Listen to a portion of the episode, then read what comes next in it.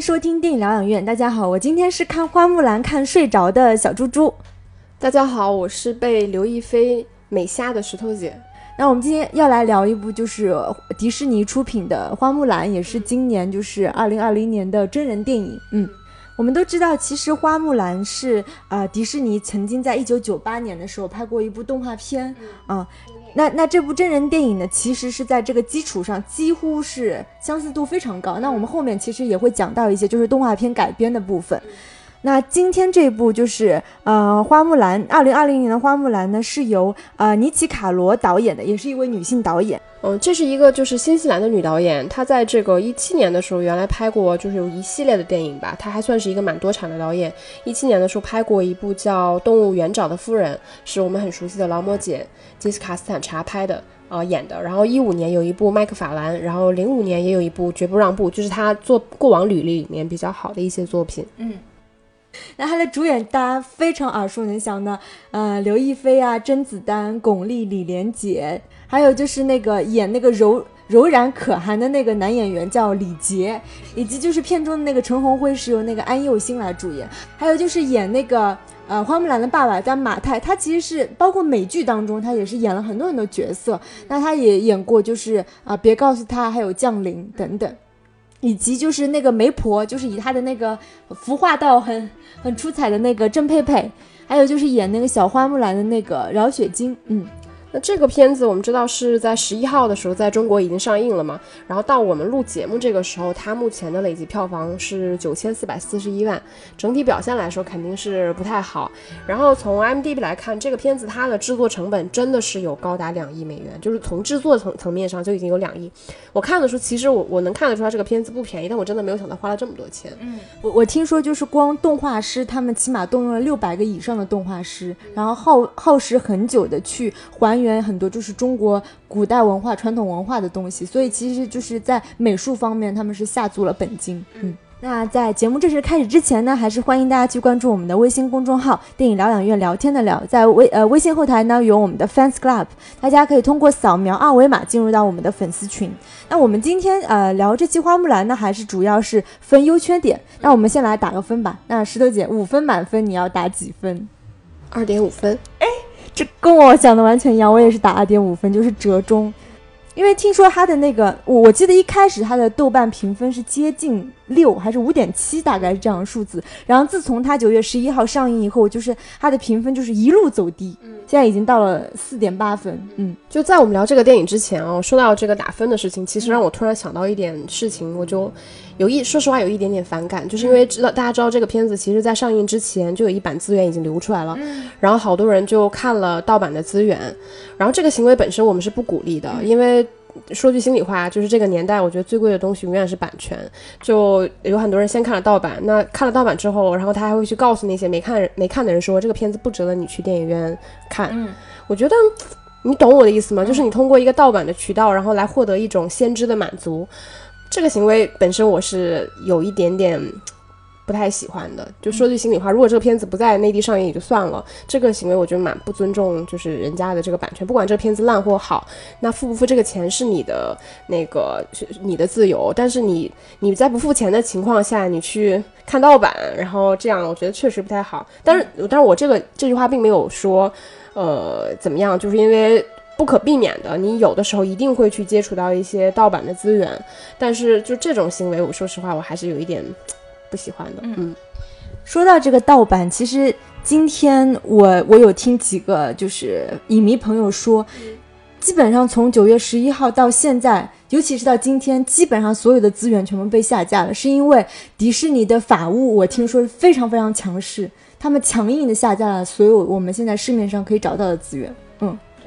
我觉得光就是迪士尼的版权能在上映前流出，我都已经觉得这个事情是一个很，说实话，在迪士尼内部应该是一个很可笑的事情。嗯，然后我们收回这个电影，我们可以先在聊优缺点之前，简单来聊一下这个电影。他在一九九八年那个动画片版本上做的一些改编，然后首先我们知道最重要的一个角色就是原来动画里面有一个木须龙的角色，在这个真人电影里面被删掉了，然后这个里面其实有相当于把最重要的一个动物的形象改成了一个凤凰。那凤凰其实在在这个真人电影里面，它有点像是一个偏意象式的角色，它其实有点像是就是跟刘亦菲这个女性角色她意识上的一个对照。那其实，在除了导航之外，我觉得它实际上是没有什么实质性作用的。然后这个电影其实是有新增了巩俐饰演的这个女巫的这个形象，她其实某种程度上也是在这个电影里面跟花木兰形成了一个女性的对照组嘛，嗯。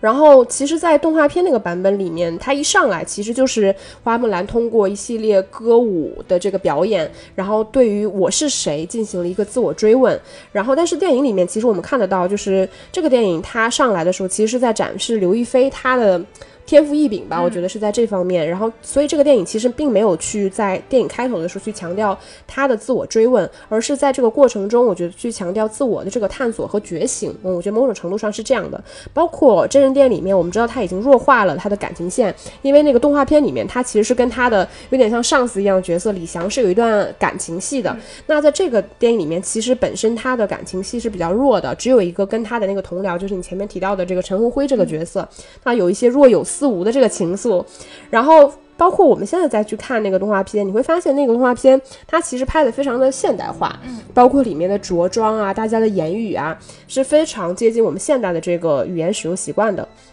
但是这个真人电影里面，我们可以可以看到，它其实更偏那种传统化的，呃，故事跟整个呃语言啊，语言倒不是，啊，就是整个故事，然后包括整个这个风格吧。但这个风格很难去界定，因为它有很多很融合的部分。然后包括这个电影里面，其实跟就有点像是我们之前在聊那个《狮子王》的真人版，对吧？它虽然也并不是什么所谓真的真人版，然后它其实跟它过往的那个动画版本的一些对照，其实在这对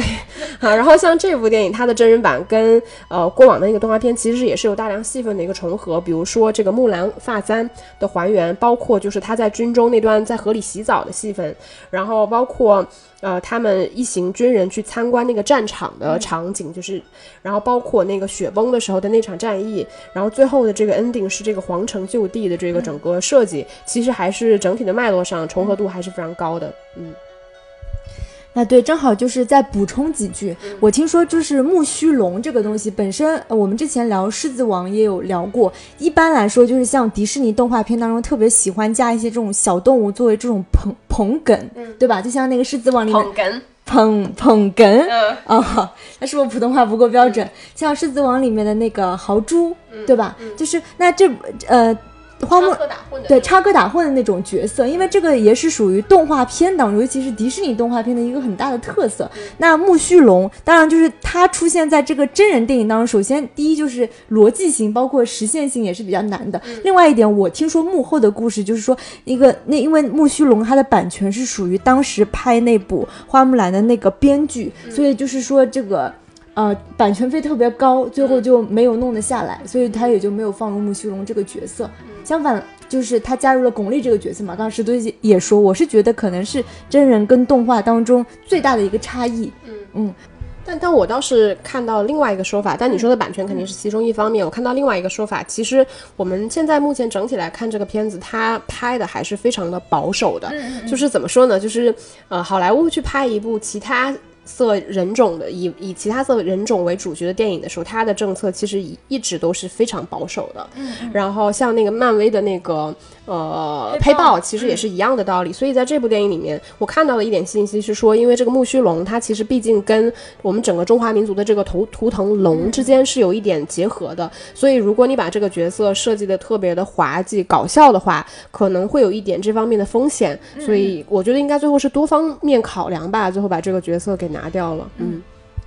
还有就是因为动画片，因为我不知道你动画片能打几分，因为我当年看那个动画片的时候还是很喜欢的。然后这部真人电影，我觉得它的拍法就是它是偏正剧的拍法，这也是导致它为什么会你说的那种保守或者是不出彩的原因。然后还有一点就是聊到就是它的爱情线，我们知道。呃，就是在动画片里面是跟那个校尉谈恋爱嘛，就是相当于是他的长官，他的教官，对吧？然后我听说，因为最近你也知道，好莱坞其实对这个东西特别敏感，就 Me Too 运动嘛，所以就是他们故意就是去掉了，就是他跟教官，也就是跟他的那个甄甄子丹那个角色的一个恋爱戏，改成了他跟他同军营的，就像同学一样的这种很若有若无的这种青涩的感情。我觉得这个也是跟好莱坞这个有关，然后。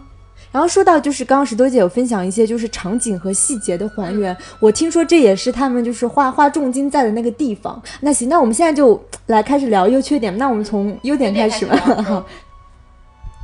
嗯，自聊优点之前说一句题外话，嗯就是因为这个片子没没去看之前，就大家都评价很差嘛，嗯就说这个片子多烂多难看，然后包括就是有路透的那个剧透的那个，嗯就是他去相亲的时候化的那个妆怎么怎么样的，就各种被吐槽，所以导致我今天去看的时候，我反而没有那么强，没有那么高的预期，所以最后看下来，我居然觉得还行。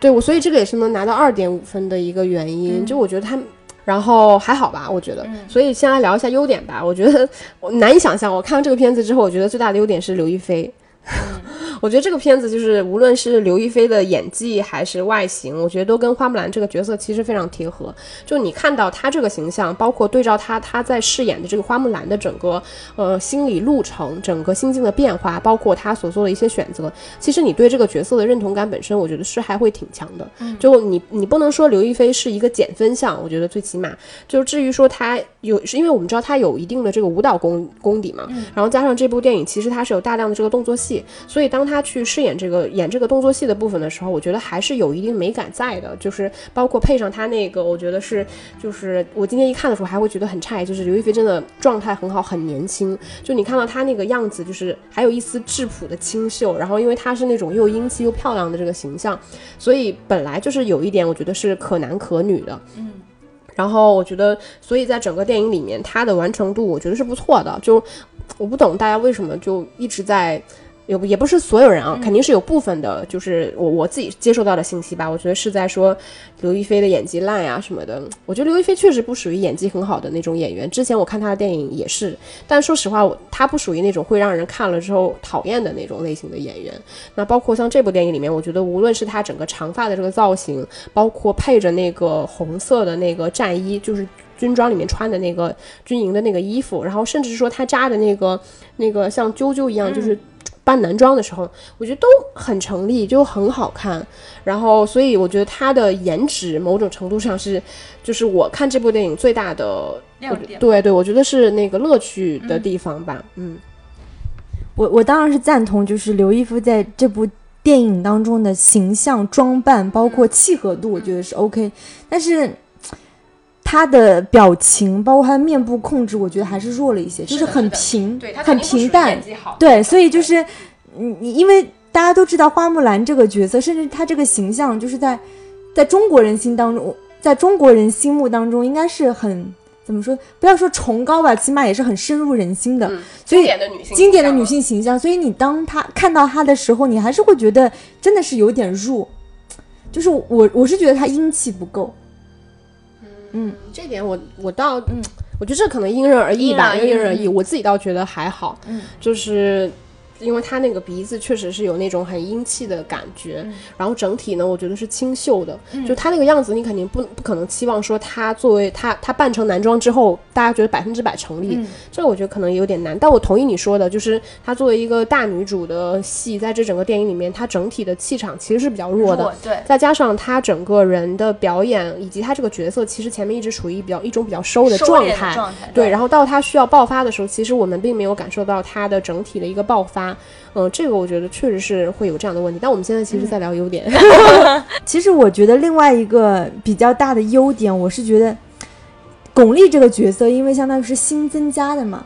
它是一种就是本质上花木兰这个故事也是一个女性成长的故事。那她是选择一个一个女性，同样呃就是同样作为女性的巩俐带动着花木兰的成长，而且他们俩之间其实刚开始也是一个敌有有点亦敌亦友的那种状态，对吧？包括到最后就是。巩俐其实也是救了花木兰，然后最后又惨死这样子，所以我会觉得这个相对于以往的好莱坞的电影，就是一个女性如何成长，她除了靠自身，很多时候其实我们经典电影当中也是靠男性。对嗯，那这部电影当中，她这个视角是比较独特的，对吧？她因为巩俐这个角色，她相当于一开始也是被冠以这个巫女嘛、w i t c h 这样的一个形象，但他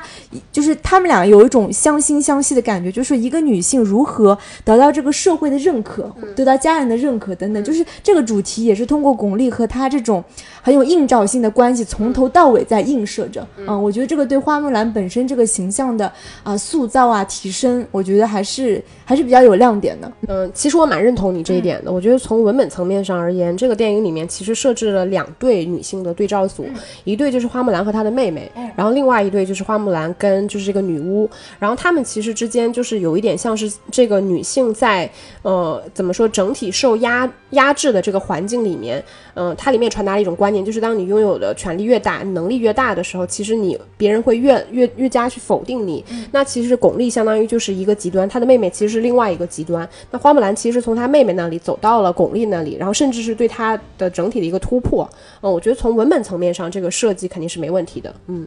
嗯，但是其实说实话，我看到巩俐的表演或者是这个形象的时候，我有点意外，因为说实话，巩俐这个形象本身是比较单薄的。嗯，我我会奇怪，就是像巩俐这样的一个演员，她为什么会愿意接受这样的角色？因为我觉得对她本身是没有任何提升的。当然，就是巩俐她其实在，啊，尤其是欧洲吧，什么戛纳、威尼斯，她的知名度够，但是其实她现在也是很急于在好莱坞这边得到一些更多的关注。嗯。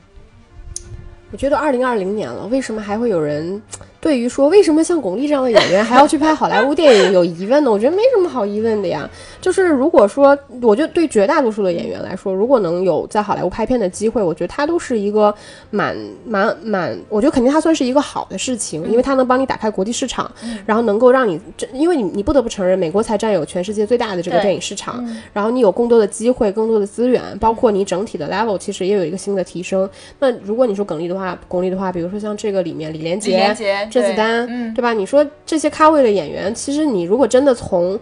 角色的层面而言，其实我觉得没有什么吸引力，有什么吸引力啊？其实都没有。我觉得其实演员选一个角色的时候，本身他考量的点就是很多元的，对吧？嗯。但是巩俐这个形象确实有点问题，我们后面再说。然后还可以去聊一点这个电影里面的优点，我觉得是关于你前面也提到了一点，就是关于这个女性勇士，就是一个勇士的成长。然后我我觉得也可以看一下，就是说，呃，我们可以看一下，就是女性在 A 类大片中形象的一个演变吧。呃，对我可以对标到两类，就是。A 类大片中的女性，一个当然就是迪士尼中的女性。我们可以看到这两年，呃，迪士尼在翻拍自己过往动画片的一些真人电影，比如说这个《辛德瑞拉》，就是《灰姑娘》中的辛德瑞拉，然后包括这个《美女与野兽》中的贝尔，对。对然后他们其实，在迪士尼的这个范畴里面，他们都属于那种比较传统的、符合自己传统童话故事形象的这么一个女性。然后她们也很聪慧，呃，整体来说还原度很高。但是其实你仔细想想，这些形象，她也并没有说去特别的强调这个女性个体的一些性格和抉择，我觉得可能还是没有。然后这部电影，我觉得它反而可以去对照到另外一类，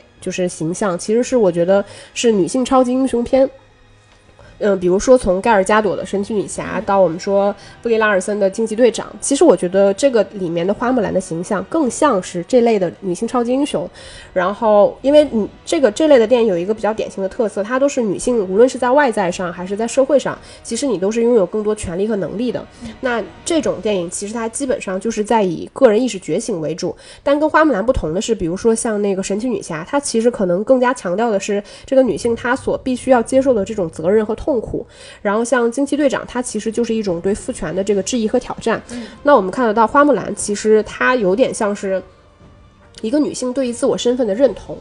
对，我觉得他他这个里面其实并不涉及到所谓对父权的这个挑战，因为他始终说实话，他始终是活在这个框架下的。他其实试图是在这个框架下去寻找一种平衡点，然后来完成这种普世意义上就是大家对于女性的这种认同。所以他去参军，我觉得他并不是说为了实现自我的一个成长和自我的价值，我觉得他反而是试图去希望赢得一种他人对于他的性别的认同。所以我觉得这个电影里面有一个我自己还蛮喜欢的设计当然也是比较浅显的设计，是在我们看得到，当当他要替父从军的时候，他始终是要以压抑自己的性性征嘛，对吧？包括就是要要裹胸啊，然后要压低了嗓子说话啊，然后要就是当。别人对他就是要施以暴力的时候，他要马上以暴力返还，就是他认为这是一种跟男性之间相处的方式。然后包括他所要面临的一系列的比较窘况，比如说他没办法洗澡，对大家都嫌他臭。然后，然后呃，但是我你你能看得到这部电影，它其实就是有刻意在放大一个女性在一个纯男性环境里面所要面临的这一些环境。然后到她在战争后方，当她终于在影就是巩俐饰演的这个角色下有了一定自我启发之后，她。决定释放自己的这种性别的认同，他自他自己首先对于自己的性别有了很强的认同，所以他才会撕掉铠甲，把自己长发披出来，啊，披散下来。所以整个电影的后半部分，他全部是以这样的形象在电影里面去完成战战争，也就是在告诉大家他的女性特征。其实这一点，说实话，我还蛮喜欢的。嗯，就是嗯，尽管他做的很浅显，但我觉得对于像我们之前讲惊奇队长的时候，他其实某种程度上也是有了一定的进步的。因为那个电影，其实我觉得它是完全一个去性别化的呃方式，包括他。是她，就是我们前面讲到的，她就是以以一个呃女性去去性别化，然后试图去呃赢得自己应该应应有的那种，我觉得是能力和责任，包括别人的认同一样。那这个电影里面，她其实就是带着这样一种女性的身份去赢得了这部分的认同。这个我觉得还是不错的，我还是很喜欢的。其实刚刚石头姐说的，我会感觉就是这几年确实是在好莱坞，尤其是美国拍女性主义的电影，很容易就是要么就是矫枉过正，对吧？要么就是完全没有突破。就《美女与野兽》，我觉得有突破吗？几乎在女性角色上是完全没有突破，对吧？所以看到这部《花木兰》的时候，当然后面缺点的时候，我觉得我们肯定还会再回归到这个真女权、假女权的问题上。但是提一点就是，我其实也还相对，我觉得她这种偏。中庸式的也不是中庸式，因为它本身整个故事架构是在中国传统文化下的，所以它的这种女性意识或者是女权意识，我觉得是比较温和的，也是更呃为普通大众所接受的。无论是男性、女性，甚至是小孩、老人等等啊，那这个就是也是比较合家欢的电影，也有一定的教育意义。我觉得对女孩子来说，嗯，对。然后再说一点，我是觉得它整个场景的一些啊美术模。服化道部分，我觉得还是比较出彩的，就包括他的那个呃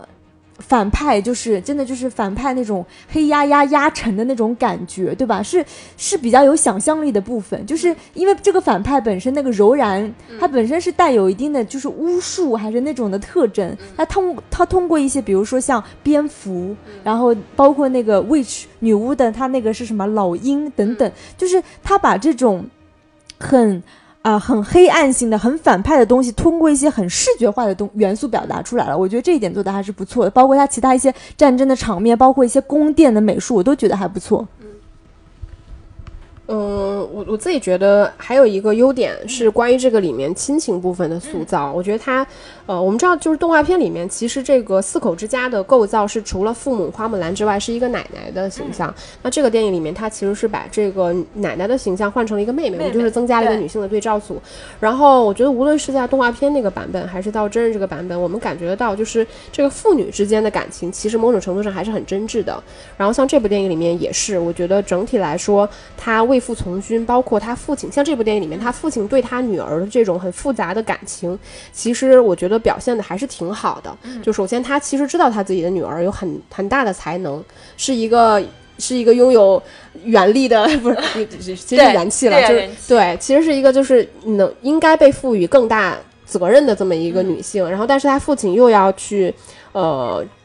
遵守这种社会教条下的对他女儿的这种期许，所以他某种程度上也在压抑他自己。那包括他最后其实对于女儿的这种感情，反正我觉得你可以说他粗糙吧，因为你我觉得迪士尼的，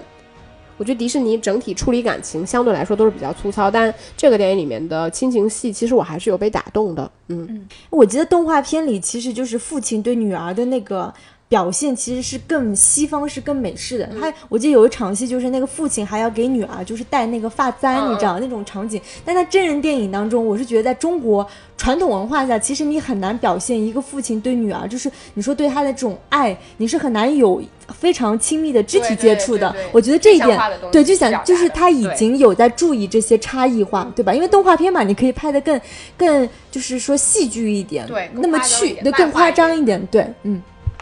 对，没错，嗯，所以这这个部分我觉得还 OK，然后我觉得还有一点小的优点吧，其实我觉得这个电影的动作戏设计的还可以。就大家不要拿最高最高的标准去要求，我觉得在这个片子整个里面，我觉得动作戏还算是不错的。首先就是它有一些戏份的设计，我觉得是有亮点的。比如说雪崩那场戏，其实就是它整个战争的这个设计，就是拿一个大火球，然后砸，就是首先你要以拿一一个群鸟去攻击这些人，然后大家就是会自然而然的去形成这样一个盾牌的保护自己，然后一个大大雪球砸呃大大火球砸下来。然后当刘亦菲抬头看了一眼山脉的时候，其实因为那个动画片的版本我已经过去很久了，所以那一瞬间我我是没有被唤起，说他要怎么样依靠自己一己之力挽救，就是力挽狂澜。其实我当时是没有想想到的，但我当下还是会有一点，就是会有一点被被抓到，就觉得说，哎，他要怎么样去做？然后后面包括整个雪崩的设计，我觉得还是蛮好看的。然后包括最后一场戏份，就是他。孤身去救这个皇帝的时候，然后他跟那个柔然可汗两个人打斗的时候，然后你看得到他借用很多这种竹子搭建的这种呃四框形的呃建筑，然后两个人逐自上而下往上去呃这个打斗，这个打斗我觉得其实还蛮东方的，就是它整体你看得到就是很就是它还借用了很多这种偏装置性的，我觉得有一点带香港特色的这种打斗的感觉，然后包括两个人。站在那个呃平衡木上，其实有点像是那个吊机吊的那种平衡木上。其实那一幕倒是没什么特别，但是他当时摆了一个那个太极的那个姿势，然后我会觉得在那个情景下，其实运用到太极这个部分，我会觉得特别成立。比他，因为他前面毕竟铺垫过嘛，他也会在黑暗中去黑夜中自己去学习这个部分。当他真正运用到那个平衡木上的时候，在那一瞬间，我会觉得就是有一种被打通了的感觉。嗯，那一幕我觉得还算设计的蛮精妙的。嗯。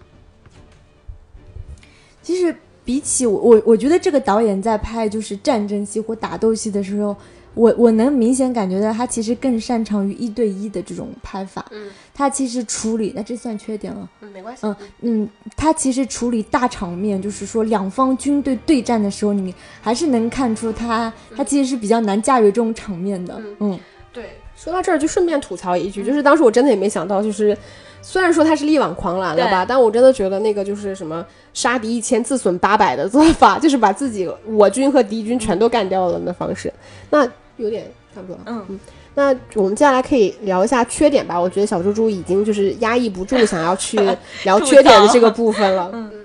这部真人电影当中，我是觉得把整个就是说花木兰它整个历史背景的，就是地理和历史给架空了。那这一点也蛮显然是讨好中国的一种一种做法。我们知道，就是花木兰它这个故事记载是历史当中真实有的。那最早可以追溯至就是南北朝，啊，甚至到北魏的时候，它是有非常详细的记载，包括一些战役啊等等。但是到这部电影当中，就是。我们知道它是完全架空，就是你完全不知道是什么朝代，对吧？什么那个，包括就是地理位置等等，我会觉得这是一种，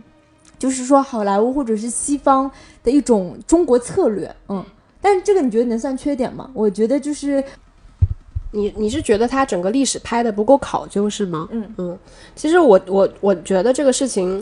很难有一个好的解决方案，就这么说吧，就是。关于细节的历史考究这个事情，其实，在比如说纯国内的班底去做这个事情，其实也很难做到。再有就是，如果你真的确立了你要以就是非常现实主义为原则去拍的话，其实里面很多东西它都不再成立了。比如说你你的某些做法、某些选择、某些言语，甚至某些食物，它都可能变得没有那么成立。所以，但你又不能说哦，因为你拍摄难度大，你就把它完全架空。所以这个中间，我觉得。是对对，是很难去协调的。嗯，还有就是刚刚我们也说到优点，就关于它的美术啊，包括一些细节啊，包括中国传统文化的这些什么纸扇、风筝、算盘、象棋等等复原，它算是优点。但同时就是它是一个很很显然的一个西方人眼中的中国的一个他者的形象。那之后之前为什么那么多人就是说 diss 这部电影呢？就是他连截图截下那个对联的那个中文都是那种狗屁不通的中文，你会觉得就是也蛮也蛮可笑的，就会有人说你是欺负导演还是整个班底不懂中文还是怎样？他还是犯了一些就是我觉得是水土不服的问题。嗯，这个我我我这么说可能有点上纲上线，我觉得这个其实就是对于他者文化的一个。蔑视这个词可能有点夸张，但是就是类似于这种感觉，就是它它可能有很，因为这个电影可能有很多细节需要着力，但某一些细节它可能就在主创人员层面来看，它可能就不是一个重点。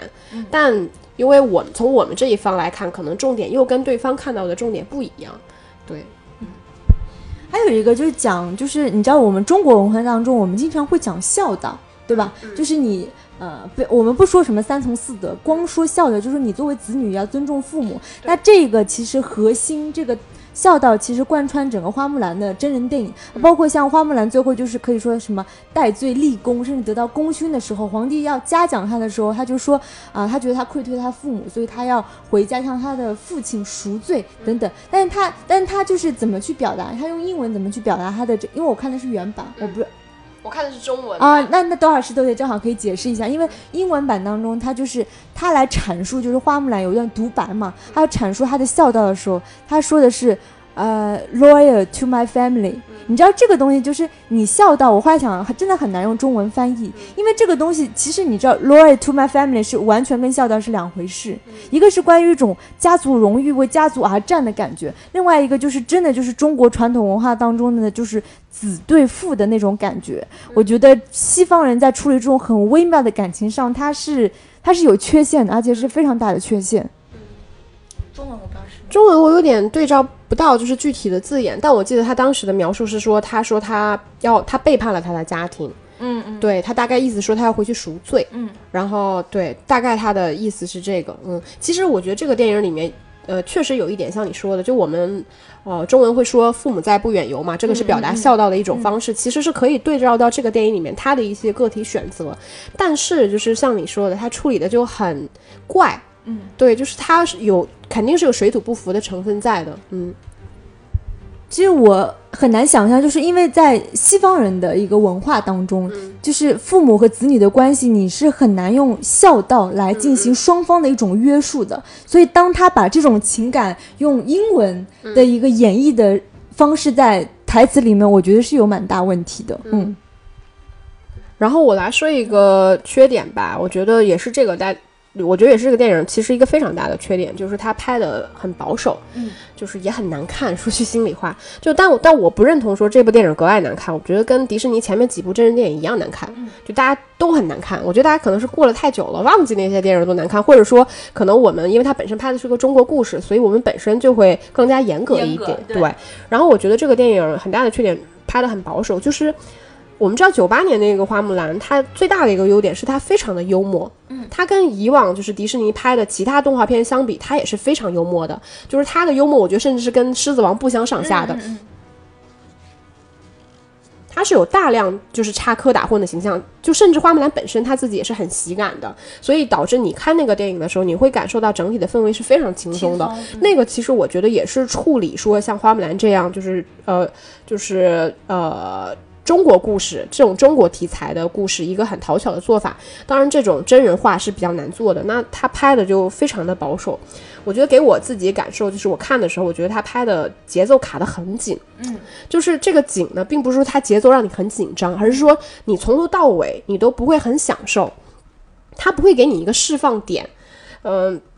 比如说吧，就是你记得这个电影里面，它有我们很熟悉的那一幕，就是花木兰打扮的，就是花枝招展，被人任人摆弄，然后去相亲的那一幕。其实这个在动画片里面呢是非常搞笑的一幕。它其实是通过一个音乐的蒙太奇，音乐加蒙太奇转场的方式，然后以非常喜剧的方式完成了这个这个部分。那我们看的时候，其实我们很清晰的知道，那个其实就是为了讽刺当下的这个事情，就是花木兰的形象，我们肯定是很认同的。但他我们就是以花木兰这个形象的认同去。否定和对和对其他人对他的这种定义，然后当我们看这部片子的时候，其实就是观众会很疑惑，就是因为那一段首先它并不好笑，嗯，然后它是一个非常正式的这个氛围在拍，说花木兰怎么着装，然后怎么擦粉。然后他只是出来的时候，然后跟他妹妹调笑了一句，但那句本身并不好笑，所以我觉得观众在看的时候会疑惑到说，这个这场景是真的认真的吗？就是你是真的觉得这场美，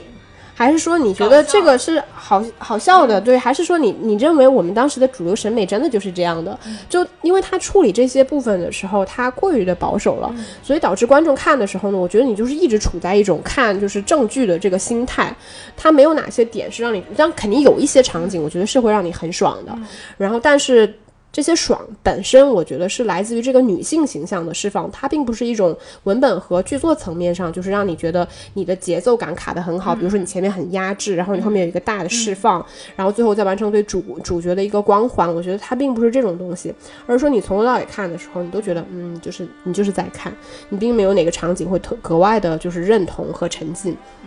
对我，我蛮赞同石头姐刚刚说的，因为动呃动画片当中，它其实是有很多歌舞片的那个元素，它在助推这种幽默、轻松、愉悦，对吧？但是当它变成真人电影，就是它没有歌舞的元素的时候，它就只能变成那种尴尬的搞笑。嗯，而且你刚刚说，就是说你。觉得看他整个节奏卡得很紧，我是有同感。我会觉得他是那种场景式的堆砌，他就觉得他好像很赶，我必须要完成这个女性成长的故事，所以我就是一个一个场景一个场景，就是像完成任务一样推进，而并没有很多就是说，我觉得他的，我觉得这是导演功力的问题，就是他驾驭整个故事整个文本，他还是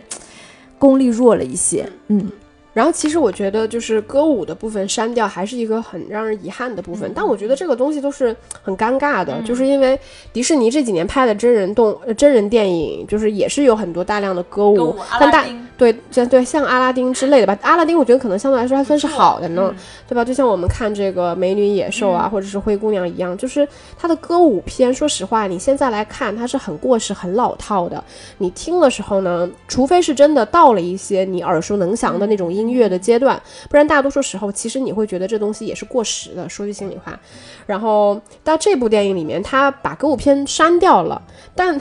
你不可能说，呃，因为原来的歌舞片唱的不好，就是或者说没有新意，然后你把它删掉了，就就是一个好的事情。其实我们也可以理解说，这个电影里面他去做歌舞的部分，其实实现难度是很大的，肯定是很大的，因为你一堆中国的这个演员是可能是华裔，然后也可能真的是就是一直生活在国内的，他们的英文水平可能不足以支撑，或者说他的唱本来这部分演员就很难选了嘛，然后你还要选一些就是具备这个歌舞表达能力的演员，其实这个难度是非常大的。再加上，其实你也很难去处理说中文的这个呃电影《花木兰》的故事，大家应该唱什么样的歌，就是这个这个部分成本也是很高的，所以。处理的结论我们都可以理解，但说句心里话，我觉得把歌舞部分删掉还是一个蛮偷懒的做法，而且确实会让这个电影有一点失色。就是我觉得这跟观众预期还是有蛮大落差的。当然，我我们看之前我们就知道它没有歌舞片了，但你看迪士尼自己出品的电影的时候，其实你是会期待歌舞的部分。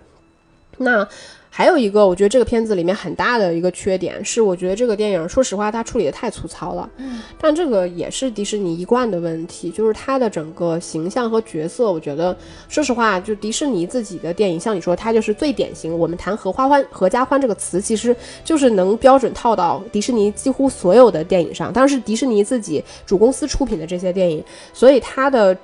嗯，我觉得城市化会更加的严重。那这个电影里面，就无论是我们前面聊到的，就是说关于女性的成长，关于这个亲情的塑造，然后关于这个电影里面所有这个人物情绪的这个转成起承转合和变化，我觉得它都是非常的。标准呃，非常的刻板化的，就是很粗糙处理的。你说这里面花木兰我们就不说了，其他任何一个形象是让你觉得这个形象本身是很复杂很有魅力的吗？没有，所有的人都是很脸谱式的。对对，就是很单，他他甚至可能脸谱都有点夸大他，都有点夸他了。我觉得他可能就是那种非常单一的符号化的人物，对，非常扁平，没有一个人物是有意思的。嗯，这个是一个这个电影你看起来你觉得非常。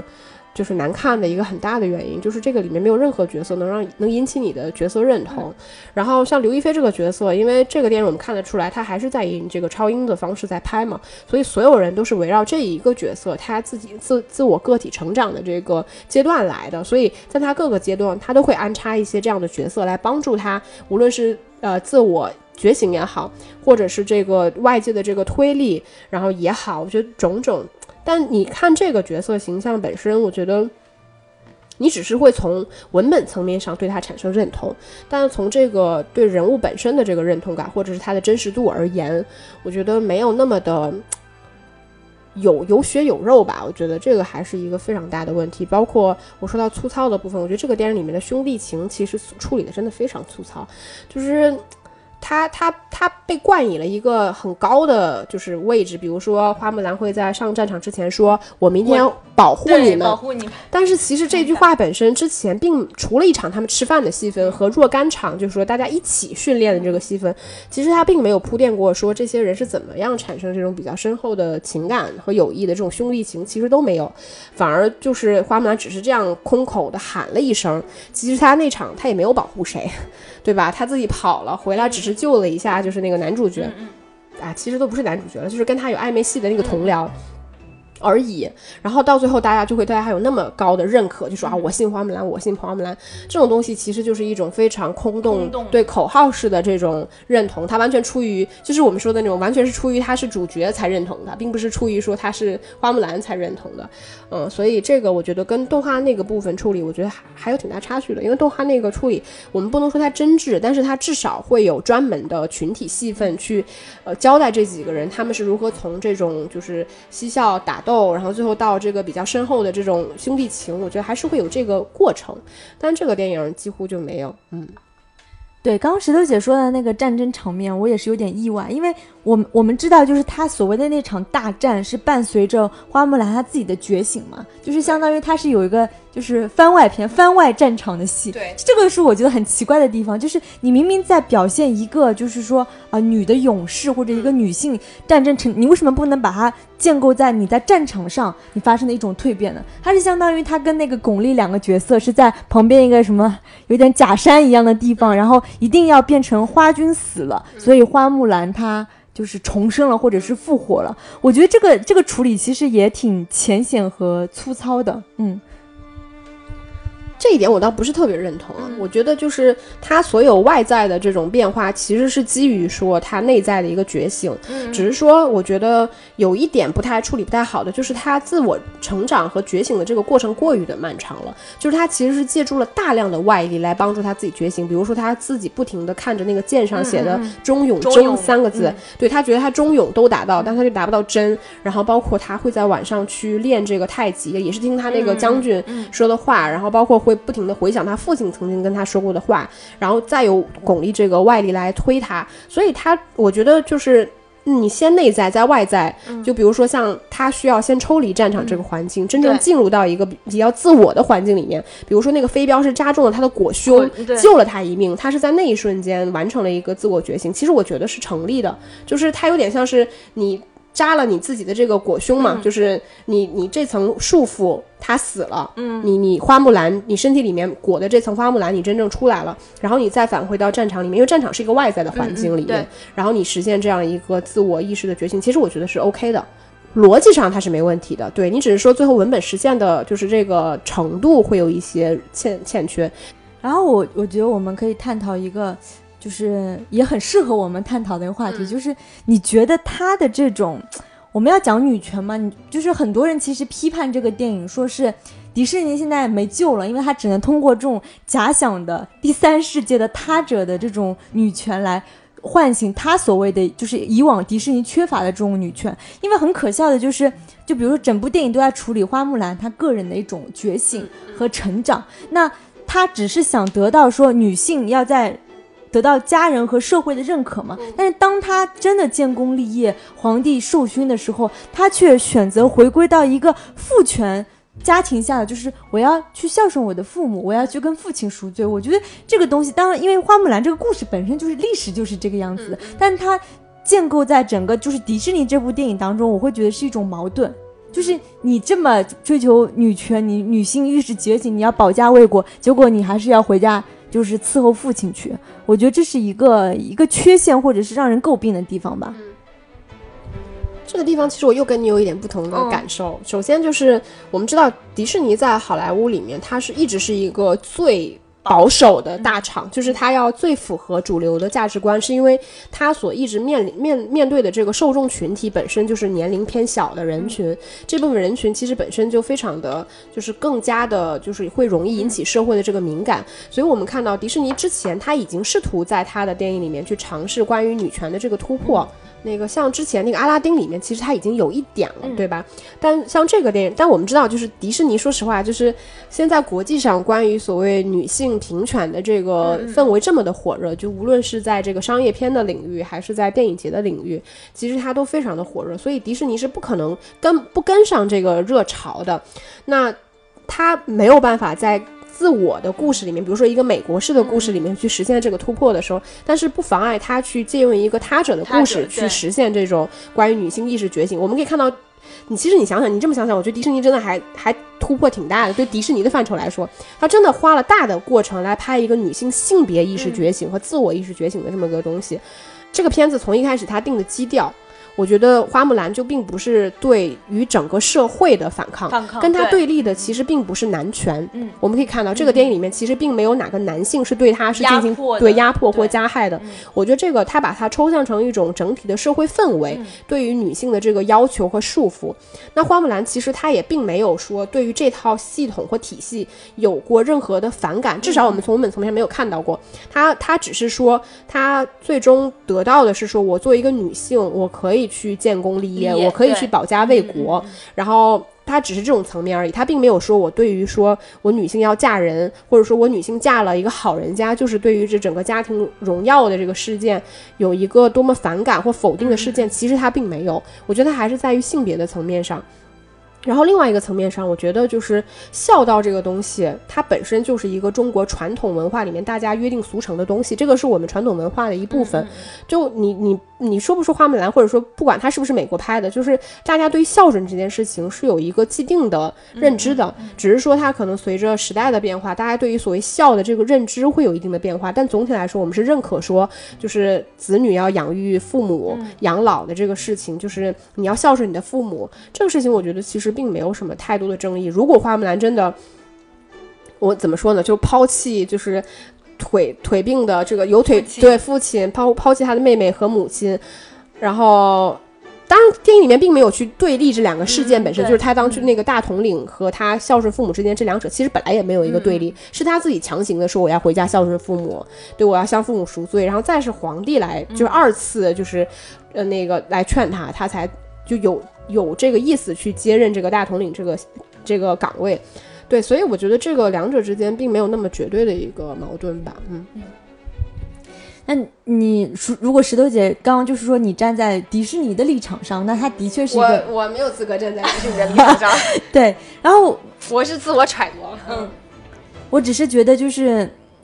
大家已经二零二零年快二零二一年了，是吧？然后大家还在看，这样就是可能我对他的期待会比较高，因为我会觉得你到现在你拍这个女性意识觉醒，还只是停留在就是说性别的一个认同，或者是一个简单的基本的一个自我认可。我是觉得这个是从女权意识来方面，它是很浅层次的东西。嗯，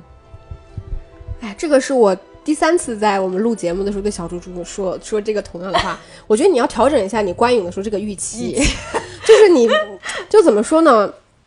我觉得电影是多元化的，就是它的多元化，我觉得你要允许，就是有不同的声音在。那其中有一部分的声音，你也要允许那些很保守的传统的声音在。尤其是迪士尼，它作为一个在好莱坞领域乃至全球领域里面也是最领头羊的这么一个大的电影工业，你希望它能走在女权主义的最前沿吗？我觉得不可能，我觉得这应该是戛纳干的事情啊。嗯，就为什么要交给迪士尼来干呢？所以，如果你真的期待在迪士尼的这个范畴里面有一个非常先锋的女权的绝对的这种，我觉得这个你要调整一下你自己预期，对不对？那我想到，我们好像上次录《狮子王》的时候，我们好像也有很大的分歧，分歧，对吧？就可能我们是在对 迪士尼电影上一直都 容易，一直都容易有分歧。好，那就是我们今天感谢就是迪士尼的代中国代言人啊，石头姐，为我们做出精彩的点评。感谢迪士尼。那我们今天节目就差不多到这里，那就下期再见吧，拜拜，拜拜，拜拜。